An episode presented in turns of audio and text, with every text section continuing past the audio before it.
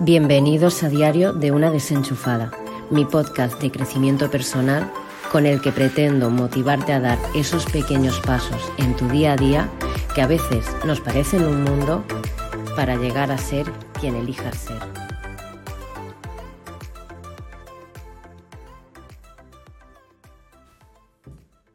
Hola desenchufados, ¿qué tal? ¿Cómo estáis? Bueno, aquí estoy de nuevo y hoy os traigo, como os prometí, el primer eneatipo, el eneatipo 1.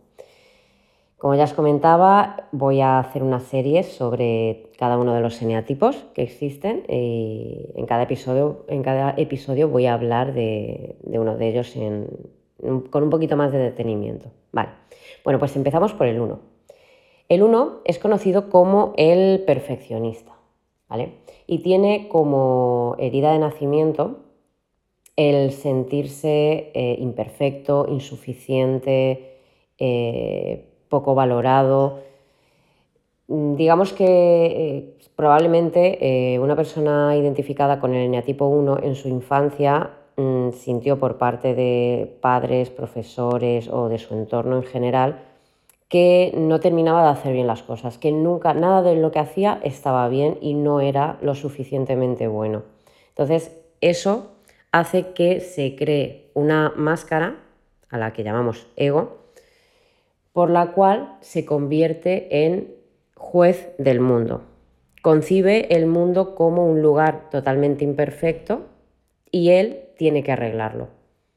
Además, eh, él cree tener la verdad absoluta sobre lo que está bien y lo que está mal. Por lo tanto, cuando estéis con alguien que es eneatipo 1, probablemente eh, veréis que es una persona que tiende a juzgar, a criticar y a mm, sentenciar si algo está bien o algo está mal. Si algo les caracteriza también en su personalidad es que son personas con eh, un poco de tendencia mm, de trastorno obsesivo compulsivo. Eh, no pueden ver nada desordenado, eh, lo tienen que tener todo organizado a la milésima, no pueden dejar nada al azar, ¿vale? Son muy disciplinados y tienen eh, muy claro cómo debe de hacerse algo para que sea perfecto. Son personas muy exigentes consigo mismos y también con las personas que, que les rodean. Además, les cuesta bastante relajarse pues creen que eh, deben estar constantemente mejorando todo, porque nunca nada es perfecto, nunca nada es suficientemente bueno. Si hablamos de emprendedores o de trabajadores, son aquellos que nunca terminan de mm, poner en marcha ese proyecto porque nunca es suficientemente bueno lo que tienen preparado siempre ven que cojea por algún lado y que algo se podría mejorar y prefieren no lanzarlo que lanzarlo mal hecho. Cuando realmente hay una frase muy conocida, que yo aplico mucho, que dice más vale hecho que perfecto. Pero esto para el eneatipo 1 no sirve, ellos no pueden aplicar esa frase. Necesitan saber que algo es perfecto antes de eh, lanzar un producto al mercado presentar un trabajo a sus jefes o, en la escuela o en la universidad. Entonces eso no les permite vivir relajados porque siempre tienen que mejorar cualquier ámbito de su vida. Nunca nada es, como hemos dicho ya, suficientemente bueno. Cuando el eneatipo 1 se descentra, es decir, eh, llega a su extremo más negativo, y se identifica plenamente con, su ego, suele sufrir eh, las consecuencias propias de, su eneatipo y termina por descentrarse y manifestar los rasgos más oscuros del eneatipo 4, que ya os los comentaré, pero os adelanto que son el dramatismo, el egocentrismo, la envidia y la melancolía, por ejemplo, entre otros. Cuando por fin un eneatipo 1 se da cuenta de los juicios que hace, de, cómo juzga todo en su propia vida y en la de los demás. Y el daño que eso ocasiona para sí mismo y para su entorno es cuando toca fondo y eh, empieza a ver un poquito la luz y, a recapacitar y a decir, eh, que por aquí no voy bien, me estoy haciendo daño yo, estoy haciendo daño a los demás, creo que eh, esto no funciona así. Y entonces empieza a querer conectarse con su ser, dejar de lado eh, esa máscara, ese ego y conectar con su interior. Para conectar con su interior, ¿qué hace el eneatipo 1? Pues el eneatipo 1 lo que hace es conectarse con los rasgos más luminosos del eneatipo 7. Pone en práctica rasgos eh, como la sobriedad, la alegría, el humor y el agradecimiento. Es entonces cuando empieza a distinguir a ese juez interior que lleva dentro y que se critica a sí mismo constantemente. Empieza a, a ver que esa voz no lleva razón y empieza a aceptarse a sí mismo tal y como es, porque esa es eh, su misión en la vida. Él su reto en la vida es aceptarse a sí mismo, aceptar a las personas que le rodean, aceptar que el mundo es como es y que él no tiene que luchar por mejorarlo, ni por cambiarlo, ni llevarlo a la perfección. Cuando por fin llega a este punto de aceptación para consigo mismo y con el mundo que le rodea y el entorno que le rodea y sus seres más allegados, es cuando empieza a relajarse, a vivir tranquilo desde la serenidad y desde saber que Él es perfecto tal y como es, que no necesita mejorar nada más. Se convierte en una persona íntegra, eh, organizada y virtuosa. Se acepta y se ama. No tiene que cambiar nada de sí mismo. Recupera esa paz interior que había perdido al vivir en un juicio constante.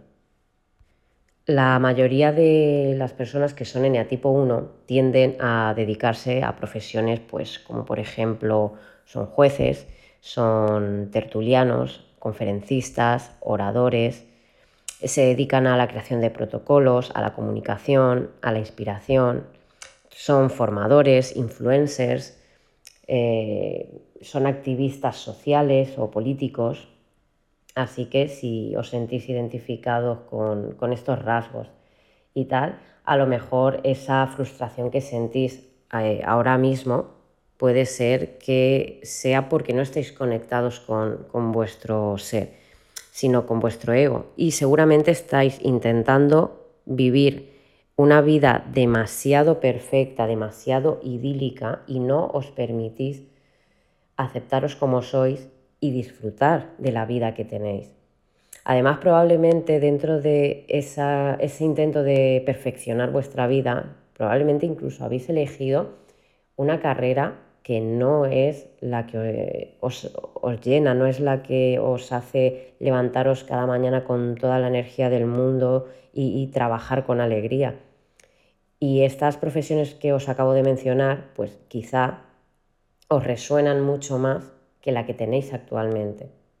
Entonces, mi consejo es básicamente que si te sientes identificado con este neatipo, con el neatipo 1, si crees que eh, esa es tu herida de nacimiento, si crees que tiendes a pensar que no eres suficiente, pues empieza a tomar eh, estos consejos de aceptación para ti mismo para empezar a cambiar tu vida poco a poco y llegar a ser quien realmente quieras ser y llegar a dedicarte a lo que realmente quieras dedicarte. Da igual qué edad tengas, da igual cuál sea tu situación, da igual eh, cuál sea tu entorno. Tú puedes cambiar tu vida, solamente tú la puedes cambiar. Nadie va a venir a cambiarte tu vida. Si hay algo que no te gusta, mm, o lo solucionas tú o quedará exactamente igual porque nadie tiene poder para cambiar tu vida nada más que tú. Bien sea porque tomes acción y hagas algo, o bien sea porque no tomes acción y no hagas nada. Ambas son decisiones que solamente tú puedes tomar. Entonces, en tu mano está decidir coger un camino, coger otro o quedarte en el que todavía estás. Y bueno, espero que con toda esta explicación sobre el eneatipo 1 eh, te haya podido quedar un poco más claro ese tipo de personalidad. Y si no te sientes identificado, no pasa nada. Quedan 8 eneatipos más, por lo tanto, paciencia, que semana a semana irán llegando los siguientes episodios y los siguientes eneatipos. También puede ser que os pase una cosa y es que quizá os sintáis identificados con varios de ellos. No pasa nada, es normal. Podéis tener rasgos comunes prácticamente de los nueve, pero siempre tenéis que ver cuál es el que más os representa. ¿Vale? O si veis que os sentís muy representados por varios, mirar cuáles son los tres que más os representa, que casi seguro serán números consecutivos, es decir, a lo mejor 1, 2 y 3, 9, 1 y 2, 4, 5, 6. Y esto tiene una explicación, ¿vale? Tiene una explicación porque, por ejemplo, el eneatipo 1 tiene como alas los números que tiene eh, a cada lado. Es decir, por un lado tiene el 9 y por el otro tiene el 2. Entonces tú puedes sentirte identificado quizá con los tres eneatipos, más con el 1 que con el resto y eh, probablemente a lo mejor veas que tienes muchos rasgos, en este caso del 9. Pues entonces eres un eneatipo 1 con ala 2 y 9, pero tu ala dominante es el 9, es del que más influencia coges. Por lo tanto, también debes de tener en cuenta no solo tu eneatipo 1, sino tus alas y sobre todo la más dominante.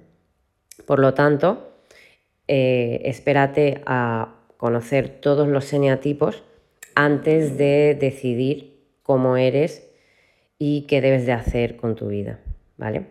Para tener todas las herramientas completas debes de tener toda la información, ya que no solo somos un número, sino que tenemos influencia de varios. Así que nada, con todo esto me marcho por esta semana y la próxima os traeré el eneatipo número 2. Espero que paséis una muy, muy, muy feliz y satisfactoria semana. Y os mando un súper abrazo a todos los desenchufados que, me escucháis. Gracias por seguirme, gracias por los mensajes que me comenzáis a enviar por Instagram. Me alegro un montón de, leerlos porque sinceramente es lo que, lo que hace que, siga eh, con todo esto del podcast al ver que os estoy aportando algo de valor a vuestras vidas. Y nada, como decía, un fuerte abrazo, un fuerte beso y nos vemos la próxima semana. No olvides ser quien elijas ser. Hasta luego, desenchufados. Si os ha gustado este podcast, podéis dejarme un comentario y os agradecería mucho también vuestra valoración para seguir creciendo y poder llegar a más personas como tú. Y recuerda, sé la persona que elijas ser.